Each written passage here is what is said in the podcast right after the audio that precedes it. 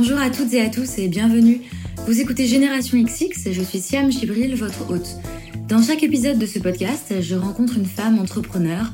On parle de son parcours, de sa personnalité et j'espère que cela vous donnera envie d'en savoir plus sur ce qu'elle a fait, mais aussi vous inspirera à mener à bien vos projets et à croire en vos idées. Aujourd'hui, j'ai le plaisir de rencontrer Myriam Levin. Elle est la cofondatrice d'un média en ligne, Pure Player comme on dit, que j'adore, Chic Magazine. Son but, parler des femmes et aux femmes, autrement qu'à travers le prisme de la beauté et de la mode. Avec Myriam, on s'est posé dans un café et on a discuté des dessous du métier de journaliste, de comment elle a monté un média nouvelle génération et de ce qu'est le féminisme aujourd'hui. Très bonne écoute. Bonjour Myriam. Bonjour. Merci beaucoup d'avoir accepté d'être euh, mon invitée. Le plaisir est pour moi. Alors, je t'ai contacté sur Twitter et ta bio sur Twitter, c'est, je cite, journaliste presque geek, chakirologue et martienne. Qu'est-ce que ça veut dire? C'est marrant que tu me parles de ça parce que je me disais avant-hier qu'il fallait que je la change un ah peu. non, mais c'est ma bio depuis longtemps. J'ai un peu adapté. En fait, euh, chakirologue, c'est parce que dans mon job euh, d'il y a assez longtemps, quand j'étais chez Bi, j'avais interviewé Shakira pour le magazine et il se trouve qu'après on m'avait interviewé euh, en tant que spécialiste de Shakira parce que je l'avais interviewé pour la télé. Donc c'était la blague au sein de la rédac que j'étais chakirologue. Donc c'est à ce moment-là que j'ai dû me créer mon compte Twitter. Mais je l'ai gardé parce qu'en fait, euh, mon intérêt pour Shakira, c'est surtout mon intérêt pour l'Amérique latine. Je suis une grande passionnée d'Amérique latine, etc. et de danse latine. Donc voilà, finalement, ça dit quelque chose de moi. Et euh, journaliste presque geek, c'est parce que aussi à l'époque, je me mettais au nouvelles technologies. J'avais pas du tout créé un pure player. Et finalement, je me sens toujours une journaliste presque geek. Je suis pas une vraie geek, moi. Je m'intéresse à tous ces sujets, nouvelles technologies. J'ai monté un site en ligne, mais je suis pas la vraie geek comme on imagine. Je serai toujours, je crois, presque geek. Et Martienne, c'est du nom de mon blog, mhm. sur lequel j'écris plus trop malheureusement maintenant, mais qui s'appelait Les Martiennes, que j'ai lancé avec Charlotte Lazimi, euh, pareil à la même époque, en 2011, qui est un blog féministe où voilà, on publie des éditos et, et je trouve que ça me définit toujours, même si euh, malheureusement j'ai plus le temps d'écrire. Ça nous en dit plus sur toi, effectivement. euh, du coup, bon, tu fais plein de trucs, euh, on va en parler après. Euh, mais je me demandais, quand tu étais petite, tu te disais que tu allais faire quoi plus tard? Est-ce que tu te voyais journaliste? Est-ce que tu te voyais monter ta boîte? Quand j'étais petite, je pense que enfin, comme... petite, euh, ouais, ouais. il y a 5 ans et à 20 ans. Quoi. Ah d'accord, je pensais quand j'étais enfant. Ok. Comme tu veux. Euh, je pense que quand j'étais enfant, j'ai voulu être infirmière et hôtesse de l'air comme beaucoup de gens. Mais non, par contre, très jeune, j'ai su que je voulais être journaliste. Donc je me souviens qu'au lycée, je disais déjà que je voulais faire ça. Je pense que j'avais une vision assez idéalisée du métier. Je trouvais ça hyper classe euh, euh, de sillonner le monde pour faire des reportages. À l'époque, c'était un carnet, un crayon. Hein. Il y avait pas, il y avait tout, tout, tout début d'internet. Donc j'avais une image un peu Tintin reporter qui correspondait pas du tout à la réalité, mais je me suis toujours dit, euh, je veux faire ça, puis j'ai le temps de changer d'avis. Je peux toujours changer d'avis. Donc après, j'ai commencé mes études en me disant, je vais être journaliste, mais je peux changer euh, si j'ai envie. Et en fait, j'ai continué comme ça. J'ai commencé en tant que journaliste en me disant, je peux toujours changer. Et voilà, dix ans plus tard, enfin, ça fait dix ans que je suis journaliste, et pour l'instant, je n'ai toujours pas changé. J'ai lu dans un article, on parlait de son parcours en disant, euh, cinq rédactions et un CDI. Ouais.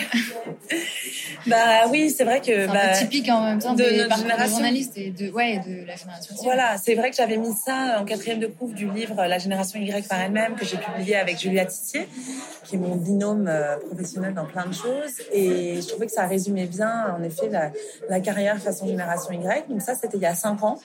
Je peux juste rajouter que maintenant, j'ai toujours pas de CDI, mais que j'ai une start-up à mon actif. Voilà, donc euh, c'est toujours aussi, euh, je pense, représentatif de, des nouvelles carrières des journalistes en fait.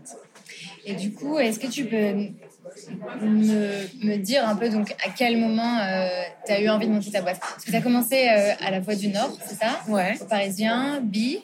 Tout à fait. Coup, euh, Comment t'as évolué en fait au fil de tes posts vers ce que tu fais maintenant? Donc Chic Magazine, c'est vrai qu'on en a pas encore parlé, qui est le pure player que j'ai monté avec Julia Tissier et Faustine Kopieski. On l'a monté il y a trois ans. Ça fait quatre ans. Ça fait quatre ans qu'on bosse sur le projet maintenant. Et euh, en fait, je n'avais pas du tout prévu ça. je m'étais jamais trop vue entrepreneur, même si je pense que ça me correspondait bien au niveau du caractère. Ce qui, je pense, m'a décidé, c'est que déjà j'ai commencé ma carrière de journaliste assez, euh, de façon assez précaire, avec des piges, des CD CDD, donc j'ai bien vu que c'était pas linéaire, que c'était pas du tout le CDI euh, dans une seule et même boîte. Mais ça t'allait comme euh, et, ça m'allait, et ça m'allait, mais je, je le savais pas forcément avant. En l'expérimentant, je me suis rendu compte que ça m'allait. Et en fait, je pense qu'il a été le déclic, c'est euh, quand on a écrit ce livre avec Julia, donc la génération Y par elle-même, on a passé six mois à interviewer pour ce livre des gens qui avaient monté leur boîte et qui s'étaient lancés, qui avaient franchi le pas. Et je crois, et pour elle c'est pareil, qu'on s'est dit mais pourquoi pas nous? C'est un moment où justement on était depuis trois ans dans, dans le même job. On a eu une opportunité pour partir à pied à ce moment-là euh, de chez Lagardère et je crois que le fait d'avoir parlé avec plein de gens qui l'avaient fait, on s'est dit pourquoi pas nous. Et on s'est lancé.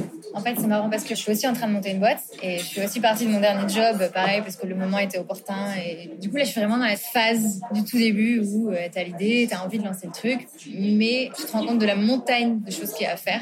Toi, comment ça s'est passé tout, tout, tout début Eh bien, je crois que nous, on s'est pas rendu compte de la montagne. Ouais. du coup, ça nous a enlevé certaines peurs et, et avec du recul, on se dit que quelque part, heureusement qu'on n'en avait pas conscience. C'est vrai que parfois, c'est un peu... Euh, c'est dur, voilà, c'est les montagnes russes, il y a des hauts, des bas. Et euh, non, moi, je me suis pas rendu compte de ça. J'ai juste vu le côté excitant d'avoir son propre projet. Alors, c'est vrai que pour monter un média, finalement, en ligne, il n'y a pas besoin de grand chose, il n'y a pas besoin de beaucoup d'argent, il n'y a pas besoin de beaucoup de moyens. Donc, c'était la mise en œuvre a été assez simple. Ensuite, c'est ce qui est difficile, c'est la consolidation du business model, c'est euh, se projeter en permanence à trois mois, six mois, trois ans, six ans et toujours tout refaire et tout revoir.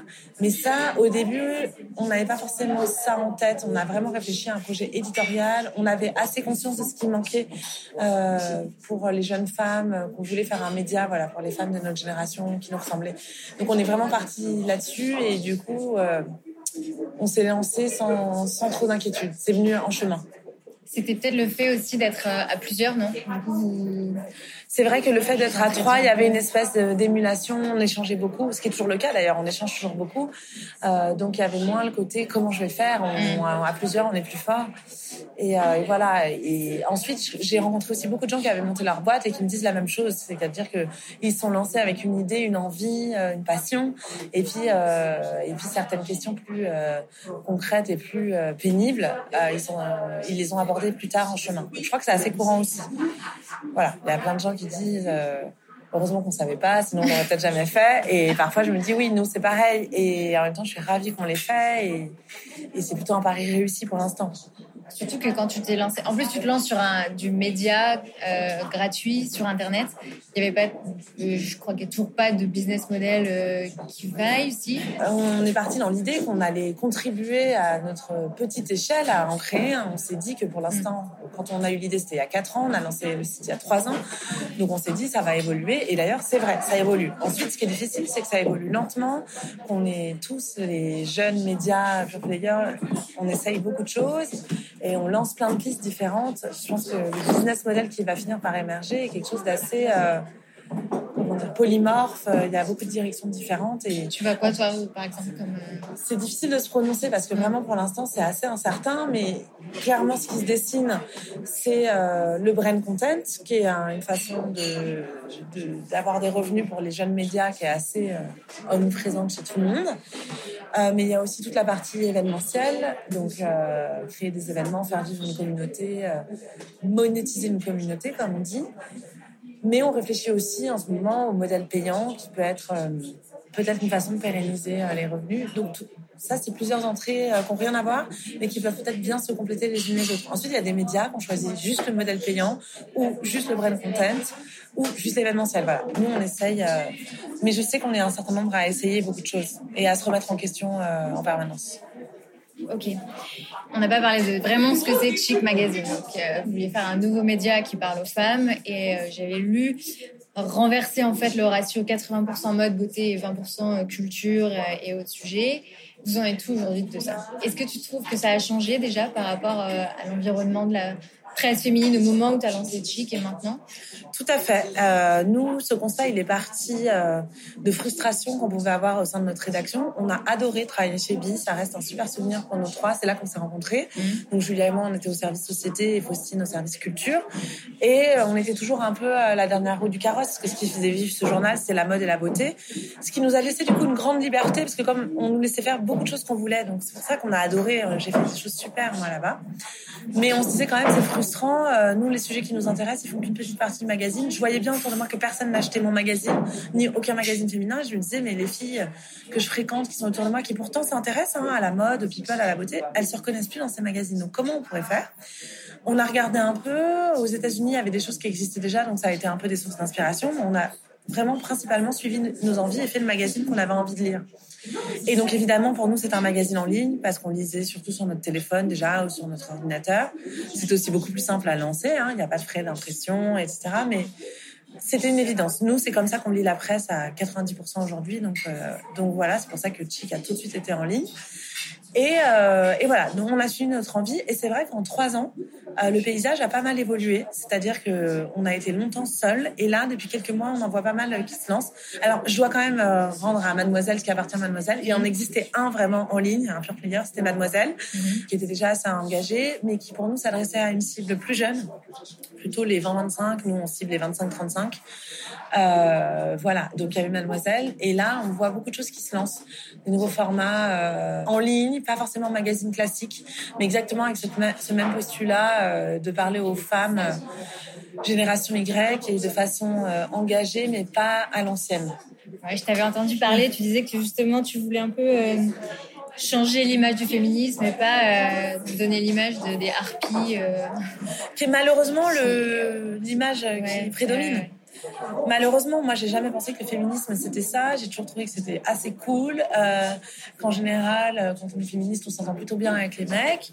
Euh, qu'il y a des mecs qui sont féministes. Donc, je trouve que l'image qu'on a de féministe correspond pas du tout à la réalité que moi j'en vois et que du coup on a envie avec Chic Magazine aussi de, contribuer à ça. Alors c'est ce qu'on appelle un peu vite le pop féminisme, mais c'est vrai que la pop culture s'est beaucoup emparée de ces questions. Et d'ailleurs, entre le moment où on a lancé Chic et aujourd'hui, ça a été flagrant. C'est-à-dire que entre temps, il y a une Emma Watson qui a fait son discours euh, sur l'égalité homme-femme à l'ONU. Il y a Beyoncé qui a affiché en lettres énormes féminisme pendant ses concerts.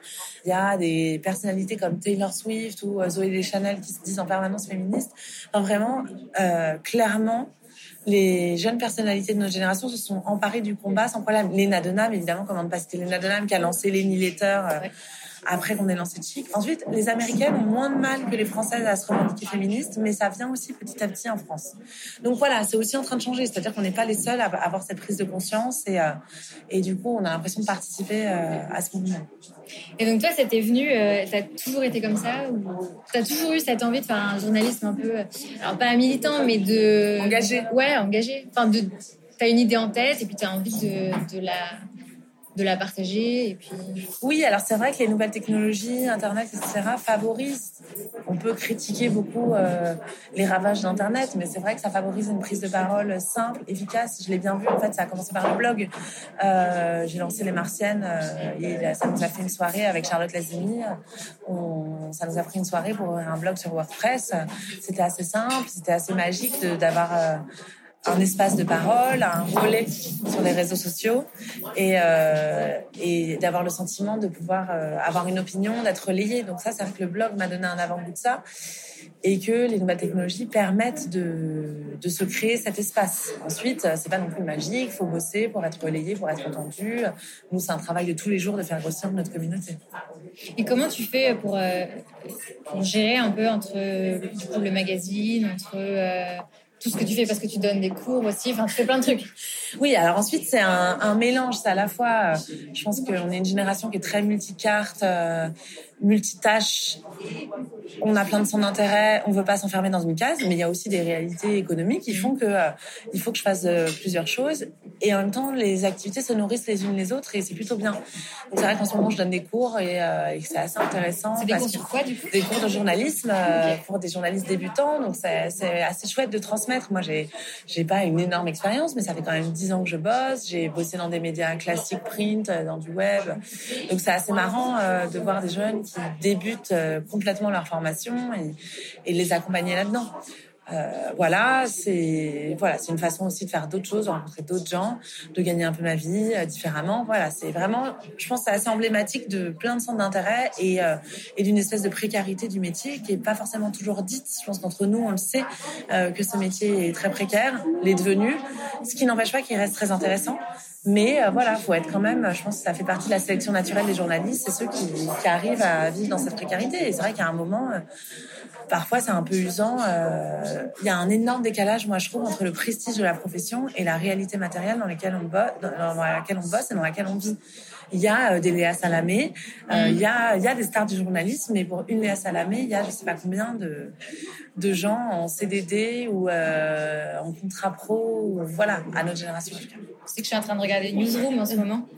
Pareil, le truc est hyper glamour. Et une fois, j'entendais une fille parlait aussi, pareil, elle était devenue avocate parce qu'elle avait regardé Ali McBeal et qu'elle avait l'impression que c'était génial, etc. Et bon, au final, elle est partie et elle a monté sa boîte.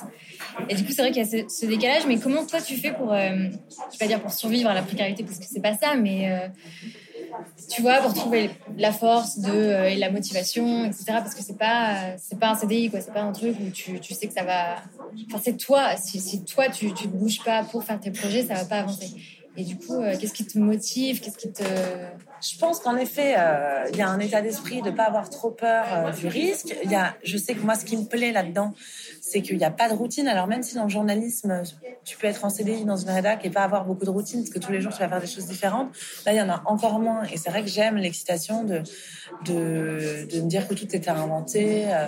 Donc ça, c'est sûr que ça m'aide et qu'il y a des gens, ça ne les excite pas du tout. Donc, mm. dans ce, ils se lancent pas dans ce genre d'aventure.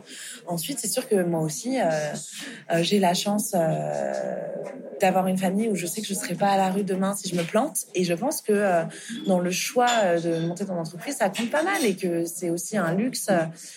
Voilà, on ne dit pas non plus assez que dans le journalisme, c'est une profession aussi où il faut avoir les moyens de, sa politique et que tout le monde ne les a pas et que du coup, c'est une profession qui malheureusement reste assez fermée au milieu populaire à plein de niveaux. Moi, c'est aussi quelque chose que j'aimerais euh, démocratiser au maximum et c'est pas toujours facile, voilà, parce que quand on est euh, jeune professionnel, déjà, faut avoir les moyens de faire des études supérieures, euh, de se lancer, de galérer à la pige. Voilà, tout le monde n'a pas ces moyens-là. Moi, j'ai eu des amis qui, qui avaient pas ces moyens-là et qui ont arrêté tout de suite. Voilà, j'ai été très sensible à ça très jeune et je trouve que c'est aussi à nous, maintenant qu'on a un pied dans la profession, de d'essayer de créer des passerelles pour démocratiser ce métier. Pour l'instant, il n'est pas du tout encore assez. Et tu as des idées du coup pour, euh, pour ça? C'est un peu dur comme question. Non, euh, non, non, pas du tout. Mais je, moi, c'est des questions qui m'intéressent, qui me tiennent à cœur.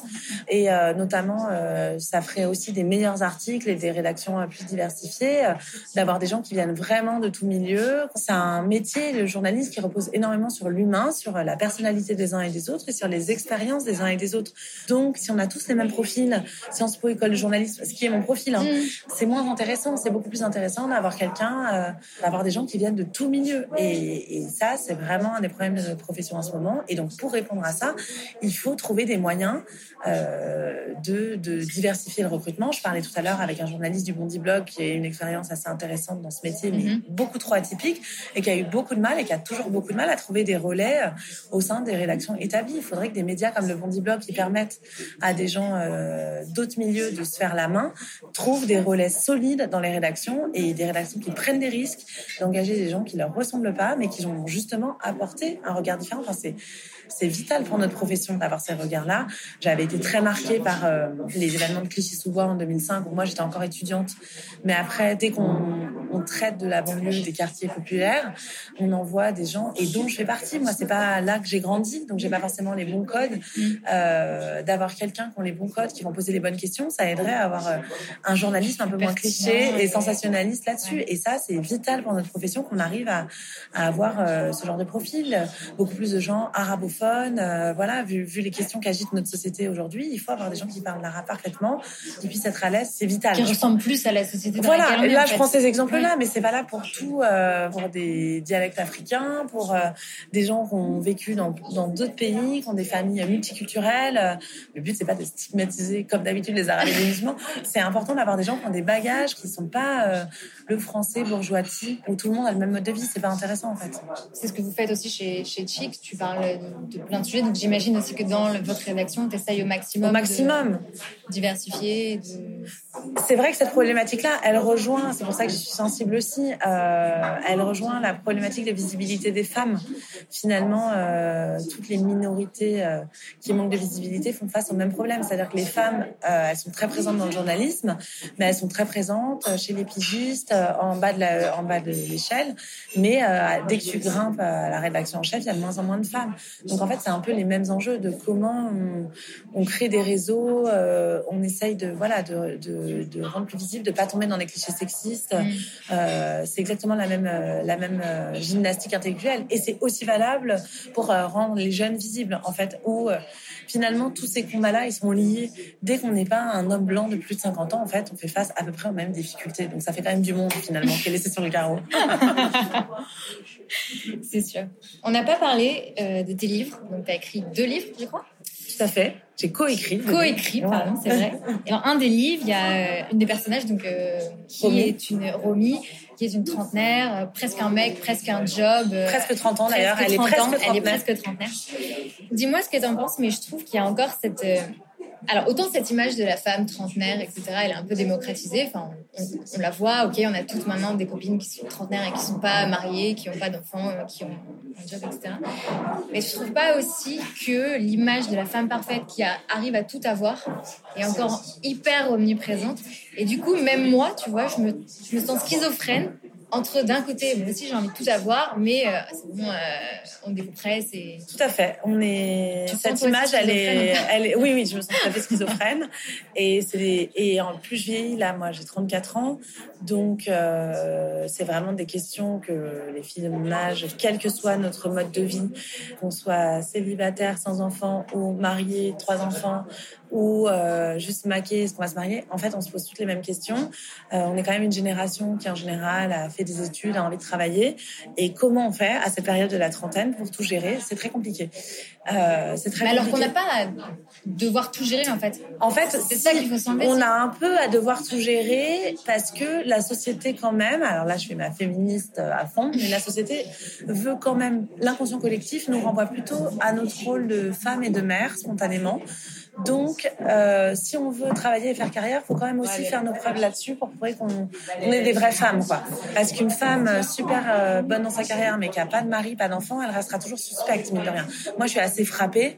Ça, c'est quelque chose qui revient beaucoup. C'est-à-dire que on va toujours euh, prendre une femme qui a réussi, mais qui est célibataire sans enfant, on dit ah là là, elle a réussi, elle a vraiment réussi dans le boulot, mais elle a sacrifié sa vie perso. Mm. On va jamais dire ça d'une femme qui est mariée, qui a des enfants et qui stagne dans sa vie pro ou qui a même arrêté de travailler. On dira on dira jamais oh là là elle a réussi euh, sa famille mais elle a dû sacrifier sa vie professionnelle. Je trouve que et on dira pas d'un homme euh, ah bah, qui a réussi et qui est célibataire et qui a pas d'enfant. Évidemment évidemment un bachelor euh, voilà un aventurier il est atypique etc voilà. Donc non non bien sûr je trouve que quand même la pression pour les femmes la première pression c'est ça reste d'être une bonne épouse et une bonne mère. Parce qu'en fait là j'ai fait un article il y a pas longtemps sur justement ces célibataires trentenaires. Et les spécialistes que j'ai interviewés me disaient finalement en creux ce qui dérange chez les célibataires c'est pas tellement qu'elles soient célibataires c'est qu'en fait, peut-être qu'elles ne procréeront jamais. Et ah oui, c'est la question de l'enfant qui, qui... est sous-jacente, parce que finalement, une société, euh, enfin, l'histoire, euh, l'espèce humaine ne fait que se reproduire et se renouveler. Et d'ailleurs, c'est un peu le sens de l'existence, peut-être, ou pas d'ailleurs, j'en sais rien. Mm. Mais du coup, euh, c'est ça qui dérange. Et finalement, c'est quand même beaucoup sur les femmes que ça repose. Et ça fait que trois générations que les femmes travaillent, même pas deux. donc du coup, je pense qu'on attend avant tout des femmes qu'elles assurent la reproduction des espèces, avant qu'elles soient au CAC 40, vraiment. Donc du coup, les femmes qui veulent être au CAC 40, il faut qu'elles se battent vraiment pour, pour prouver qu'elles sont. Je crois qu'elles ont encore beaucoup besoin de prouver qu'elles sont de vraies femmes et, et qu'elles sont légitimes sur tous les tableaux. Et en, et en vrai, c'est ça qui est difficile. C'est quasiment impossible. La journée ne fait que 24 heures. C'est très compliqué. Voilà. Dans plusieurs euh, articles que j'ai pu faire, ou projets que j'ai pu mener, euh, finalement, ce qui revient toujours pour les femmes qui ont été ministres, présidentes ou, euh, ou au CAC 40, les rares qui ont mis un, pied là-dedans, en général, elles ont toujours un mari qui a fait tourner la baraque, ou alors elles n'ont pas eu d'enfants, enfin voilà. Mais elles n'ont jamais eu euh, à s'occuper, à aller chercher leurs enfants à 16 heures. C'est impossible en fait. C'est impossible, mais je trouve qu'on nous fait quand même croire que c'est possible. Ouais. Et d'ailleurs, il y a eu tout un débat aux États-Unis l'année dernière euh, au sujet d'un article qui était intitulé comme ça euh, pourquoi les femmes ne peuvent pas tout avoir. Et parce que justement, elle jetait un, un, pavé dans la mare cette enquête en disant en fait, on peut pas tout avoir. On nous a fait croire qu'on pouvait tout avoir, mais c'est pas possible. Moi, j'ai fait carrière. La journaliste qui écrivait ça, elle disait moi, j'ai fait carrière, mais j'ai renoncé à ma vie de famille et là, j'en ai marre et, ça y est, j'abandonne ma carrière pour me consacrer à mes enfants. On peut pas tout savoir. Et cet article répondait lui-même. Alors non, il y a eu d'autres réponses suite à cet article en disant mais si on peut tout avoir. C'est un vrai débat qui agite euh, les américaines et par répercussion les françaises. Mais c'est clairement quelque chose qui est pas limpide. Et il y a des dilemmes en permanence. Et moi je le vois, les filles euh, trentenaires autour de moi, il y en a plein qui se disent bon bah ok là j'ai fait des enfants mais je fais pas carrière ou alors euh, je fais carrière mais pas je fais pas d'enfants. Enfin c'est un vrai dilemme. Je pense que pour personne c'est simple. Et il y en a qui y arrivent, heureusement, je pense que c'est possible, mais en général, elles ont un super mari, un super mec. Il n'y a pas de mystère. Hein. Et elles sont hyper épaulées, parce qu'à l'inverse, les mecs qui deviennent président de la République, on dit toujours derrière euh, chaque grand homme, il y a une femme. L'inverse, c'est tout à fait vrai. C'est marrant. Dans tous les cas, il faut chercher un super truc, soit un super job, soit un super. Ouais, ouais, non, mais c'est pas du tout naturel. Et euh, encore une fois, on va pas en deux générations euh, réussir à, à, concilier. Euh, voilà, il y a deux générations, on n'avait même pas le droit de vote, tu vois. Donc, donc faut voir aussi d'où on vient. C'est lent, ça dérange. Mais les femmes, mais tout le monde, en fait, dès qu'on sort du cadre, ça dérange globalement. Une société, elle est rassurée quand tout le monde est bien à sa place. Et donc voilà, dans l'intention collective, la place de la femme, elle est encore plutôt auprès de sa famille. Elle a le droit de travailler, mais euh, on parle encore d'instinct maternel. Il y a beaucoup de femmes qui sont convaincues de ça. Euh, voilà. Est-ce que ça existe vraiment? Moi, je trouve que c'est une vraie question. Euh, c'est une question qui est ouverte. Et notre génération s'en empare et, et y répond comme elle peut. Mais tu penses que les générations à venir, elles ont les filles là qui ont aujourd'hui, moi j'ai 25, mais donc celles qui ont 15, tu penses qu'elles sont comment par rapport à ça? C'est une bonne question. Euh, j'ai l'impression, j'en parlais. Euh, Est-ce qu'elles sont pas plus détendues sur le sujet? Est-ce que c'est pas un truc de notre génération d'être vachement euh, tu vois, sur pas l'opposition, mais sur euh, les femmes, les hommes, et est-ce que eux, ils ressentent moins les différences? Je sais pas. J'en parlais, euh, j'en parlais il y a quelques jours avec une femme qui a 45 ans, donc qui elle disait, en fait, pour nous, euh, c'était pas un sujet, et du coup, nous, on s'est pas posé de questions, on a fait des enfants, on a fait carrière, et c'est connu que cette génération de femmes s'est pas trop interrogée sur le féminisme, a un peu lâché le combat parce que quelque part, elle pensait que c'était pas son affaire. Donc j'ai l'impression, en parlant avec elles, qu'elles se sont pas trop posées de questions et qu'elles ont foncé, mais quelque part de façon un peu individualiste, et que nous les 35, en gros, les 30-35, on a une espèce de prise de conscience que, en fait, bah, il y a eu un grand temps de pause entre les combats des années 70 et puis notre génération d'aujourd'hui, et qu'il est temps de se ressaisir du flambeau parce que euh, il y a eu un temps de pause et que du coup, finalement, si tu ne bats pas pour tes droits, ça avance. C'est rare qu'on te donne les choses de façon et donc, du coup, ça va ensemble. C'est-à-dire que cette prise de conscience, on se bouge parce qu'on se rend compte, il y a une frustration, en fait. De, on se rend compte que l'inégalité est encore super présente. Donc, je sais pas, les 25 et les 15, comment elles vont être, parce que peut-être que grâce aux 35, à notre génération, on va reconquérir des choses et qu'elles, elles pourront être plus détentes. J'ai l'impression que de toute façon, c'est un éternel flux et reflux. Oui, c'est ça. Voilà. Donc là, on est dans une espèce de, on est dans un retour du féminisme euh, dans, dans la société occidentale parce qu'on se rend compte que c'est pas satisfaisant. Donc, on va voir ce qu'on va obtenir et les filles de 15 ans, euh, comment ce sera dans 20 ans. On va voir. Et si ça se trouve, on va rien obtenir. Et, euh, et dans 15 ans, elle sera encore plus vénère. dans, 20 ans, elle sera encore plus vénère. Je sais pas.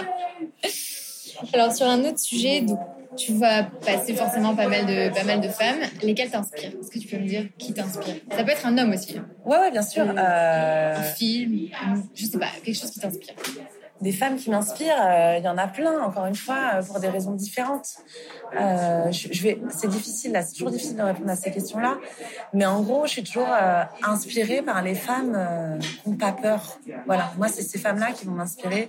C'est des femmes qui s'en foutent et, et qui se laissent pas emprisonner justement par ce qu'on attend d'elles. Donc, je pense j'avais vu un film qui m'avait marqué, euh, qui s'appelait Violette le Duc, je crois, qui était une amie. Donc, tu vois, c'est un biopic sur mm. une, contemporaine de Simone de Beauvoir. Et je me disais, mais c'est impressionnant, elle a fait des trucs à son époque euh, incroyables, elle s'en foutait, elle a vécu euh, pas du tout comme on attendait des femmes. Et c'est grâce à ce genre de femmes que les lignes, elles bougent. C'est parce qu'elles ont osé dire des choses. Je pense aussi à, donc ça, c'est pour les, le côté hyper théorique, sérieux, mais des femmes dans certains pays où je me dis, mais c'est des warriors, elles s'en foutent, elles ont des vraies menaces qui pèsent sur elles et elles y vont et elles se battent. Euh, J'ai pas d'exemple en tête, mais je pense à des Indiennes qui ont fait des trucs de dingue, euh, alors qu'elles ont vraiment des vrais risques qui pèsent sur elles à chaque instant et elles se bougent, elles lancent des choses. C'est vrai dans plein de pays du monde. Et ensuite, euh, donc ça c'est des femmes que je vais toujours admirer parce que je me dis, mais nous c'est tellement facile au final, nous c'est tellement facile, nous on a nos droits, malgré tout, même si on, il reste des choses à conquérir, elles, elles risquent vraiment leur vie. Ensuite, dans les femmes qui m'inspirent, euh, une Léna Denham, elle m'inspire aussi parce que justement, elle met euh, sa, notoriété au service des autres femmes et elle se bouge vraiment dès qu'elle peut euh, rendre service. Emma Watson, c'est pareil. C'est grâce à elle, mine de rien, que les choses bougent parce qu'elles ont ont une visibilité que peu de gens ont dans le monde et elles s'en servent pour les autres. Elles ont une vraie solidarité envers les autres femmes qui est précieuse. Donc ça va être ce genre de femmes. Ensuite, ça va être des personnages de romans, euh, de films, des filles. Voilà, c'est. En tu fait, te sens, tu te sens comme ça aussi. Enfin, tu te sens un peu euh, peur de rien, warrior. Euh? Moi, non. Moi, j'ai l'impression que c'est facile pour moi. Finalement, si je fais un millième de ce que font ces filles, mais que du coup, ce que je trouve très motivant, et c'est pour ça que j'admire toutes ces femmes, c'est que finalement, une fois que ça a été fait une fois, ça devient possible. C'est pour ça que si Hillary Clinton est élue présidente des États-Unis, euh, c'est fantastique, peu importe quelles sont ses idées. Mais voilà, il y aura une femme présidente des États-Unis. Et je trouve qu'une fois que, c'est, que, que tu connais quelqu'un qui l'a fait, tu te dis pourquoi pas toi. Et à, à mon échelle, ça m'est arrivé plein de fois. Et ne serait-ce que dans cette petite magazine, c'est parce qu'on avait vu des filles qui l'avaient fait dans d'autres domaines, etc., ou ailleurs, dans d'autres pays. On s'est dit pourquoi pas nous. Donc je trouve qu'on en a encore là, mine de rien, les femmes. On a encore beaucoup de besoin d'exemples parce qu'on en est au tout début de notre histoire des femmes, en fait. C'est pour ça que, que je fais ce podcast, en fait. C'est exactement pour ça, tu vois. C'est pour mettre en lumière des femmes qui font des, alors oui, qui sont pas peut-être en train de sauver le monde, comme tu dis, en train de se battre pour leurs droits, mais qui à leur échelle font des choses, qui en inspirent d'autres, et c'est en s'inspirant les unes les autres qu'on va. Euh, Exactement, et c'est en se parlant les unes aux autres, et moi c'est en répondant à tes questions. Et s'il y en a une en, nous écoutant qui peut se dire, bah oui, moi aussi j'ai envie de devenir journaliste, ou j'ai envie de faire. Voilà, c'est très bien. On aura. Voilà, c'est ce qu'on appelle la sororité, hein, et, euh, et qui est une valeur qui revient un peu à la mode. Sheryl Sandberg, la numéro 2 de Facebook, est aussi une femme assez inspirante, parce que pareil, dans un autre genre, elle a les numéros 2 de Facebook, on en pense qu'on veut, mais elle a un parcours de, de dingue. Elle a, elle a, vraiment gravi beaucoup d'échelons. Elle a eu des enfants. Le, bon, elle a été euh, aussi frappée par la tragédie parce que son, son, mec est mort brutalement et elle fait face et voilà. Et elle, elle dit, euh, bah d'ailleurs c'était aussi avec Léna Denham, il y a eu toute une brochette de femmes qui ont dit remettons la sororité au centre, euh, aidons-nous les unes les autres. C'est comme ça qu'on va réussir et je suis tout à fait d'accord. Il y a aussi dans l'imaginaire collectif, mais de toute façon ça c'est une façon de renvoyer les femmes chez elles quelque part et dans leur impuissance que de dire que les femmes sont toutes jalouses. Tu mets deux femmes dans une pièce, elles peuvent pas s'entendre, mais c'est ça en général, c'est pas des grands féministes qui disent ça, parce que n'importe quelle femme qui a accompli des choses dans sa vie, c'est qu'elle l'a fait grâce à d'autres femmes et qu'elle a aidé d'autres femmes et que la solidarité féminine, c'est quelque chose mais qui est hyper présent et on le voit dans notre quotidien sans être grande patronne. Je trouve que c'est une légende urbaine à qui il faut tordre le cou. Euh, les femmes sont solidaires entre elles et il y a un monde parallèle qui existe et qui fait des grandes choses. et voilà, on commence, on, le fait en ce moment même. Voilà. Qu'est-ce que tu as comme projet euh, à venir? J'en ai à la un fois. Un qui, te tient à cœur, peut-être. Un qui me tient à cœur. Bon, nous, notre challenge, là, chez Chic, c'est vraiment de réussir à pérenniser notre activité. Et pour l'instant, c'est un combat de tous les jours. Donc là, on se bat vraiment pour ça, pour réussir à consolider notre modèle économique en se réinventant, en essayant des nouvelles choses. Ça, c'est vraiment à court terme mon combat number one.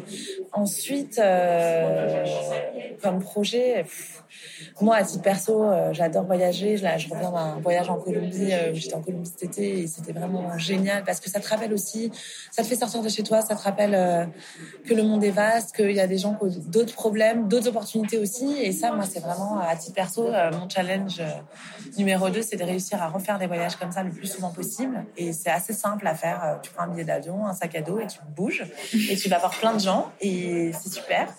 Et sinon, on verra ce que Chic donne, mais ensuite, moi, j'ai évidemment envie de continuer à, à écrire sur les femmes, à, faire en sorte qu'on fasse vivre notre communauté chic, mais la génération euh, des femmes de notre âge, voilà, des 25-35 ans, qu'elles qu'elles qu'elles-mêmes, si on peut être un espèce de relais ou un exemple pour que d'autres femmes se lancent, bah nous, on est ravis. Et voilà, on verra où ça nous mène. C'est vrai que j'ai appris là depuis trois ans que je suis chic à pas penser à à très très long terme, parce que tout bouge tout le temps et qu'il y a des nouveaux projets qui apparaissent tout le temps. Donc voilà. Donc on verra ce que Chic nous réserve, mais c'est vraiment l'objectif numéro un là des prochains mois. C'est comment on rend Chic incontournable dans le paysage médiatique et entrepreneurial français quoi. Ok, bah c'est top. Vous êtes sur la voie en tout cas. J'espère, mais c'est pas. Oui, mais. Non, moi, c'est la raison pour laquelle je lis chic parce que c'est hyper différent de ce que la, la, presse féminine traditionnelle me donne à lire. Je crois qu'à un moment, tu en parlais, tu disais, bah, par exemple, nous, on va pas parler de la mode, genre les tendances, mais on va parler peut-être d'un créateur ou d'une créatrice, on va faire son portrait et on va en parler. Et du coup, c'est un regard nouveau qui est hyper inspirant. Et c'est pour ça que j'avais envie de discuter avec toi parce que je, trouve ça trop bien que quelqu'un amène euh, cette vision. On essaye de renouveler. Encore une fois, on n'est pas du tout anti-mode. Non, mais on trouve qu'il y a des choses intéressantes à dire et de, voilà, de, de, faire un espace de pas de côté. D'ailleurs, c'est un des axes qu'on voudrait développer, euh, faire plus de mode, mais, euh, mais à notre sauce. Voilà, un peu ce que ça dit de notre époque, telle ou telle tendance, etc. Oui, je pense qu'en tout cas, ce qui est le, là où Chic est un pari réussi, c'est qu'on avait l'intuition. Nous, on connaît, on a avait zéro, euh, zéro indice, mais on avait l'intuition qu'il y avait une attente euh, sur ce terrain-là. Et oui, ça s'est confirmé. Et tu me le redis, mais on me le dit souvent. On occupe un créneau qui n'était pas occupé. Ensuite, il y en a d'autres qui arrivent, donc on verra. Et mm. c'est très bien. Ça veut dire que ça veut dire qu'il y a une vraie attente et qu'il y a la place pour plusieurs. Voilà. Ok. Bah, merci beaucoup, Myriam, pour ton énergie. De rien. Et puis, euh, longue vie à Chic. merci bah, de t'intéresser à Chic et de nous lire. Avec plaisir. Merci beaucoup à Myriam d'avoir répondu au tweet dans lequel je lui demandais d'être mon invité. Toutes les informations sur Chic Magazine sont bien évidemment en description de cet épisode et sur générationxx.fr. Comme d'habitude, merci à Joël pour le matériel, à Olivier pour le montage, surtout merci à vous d'écouter ce podcast, de donner votre avis. J'espère que toutes ces informations, toutes ces conversations vous inspirent, vous donnent envie de vous lancer. Euh, dites-le moi sur euh, générationxx.podcast. Ça c'est sur Instagram et sur Facebook, sur générationxx.fr, par mail siam.podcast@gmail.com. Ça fait beaucoup d'infos, mais ça fait plein de lieux pour me dire ce que vous pensez de ce podcast. Merci, merci beaucoup d'écouter. Force à vous et à très bientôt. Ciao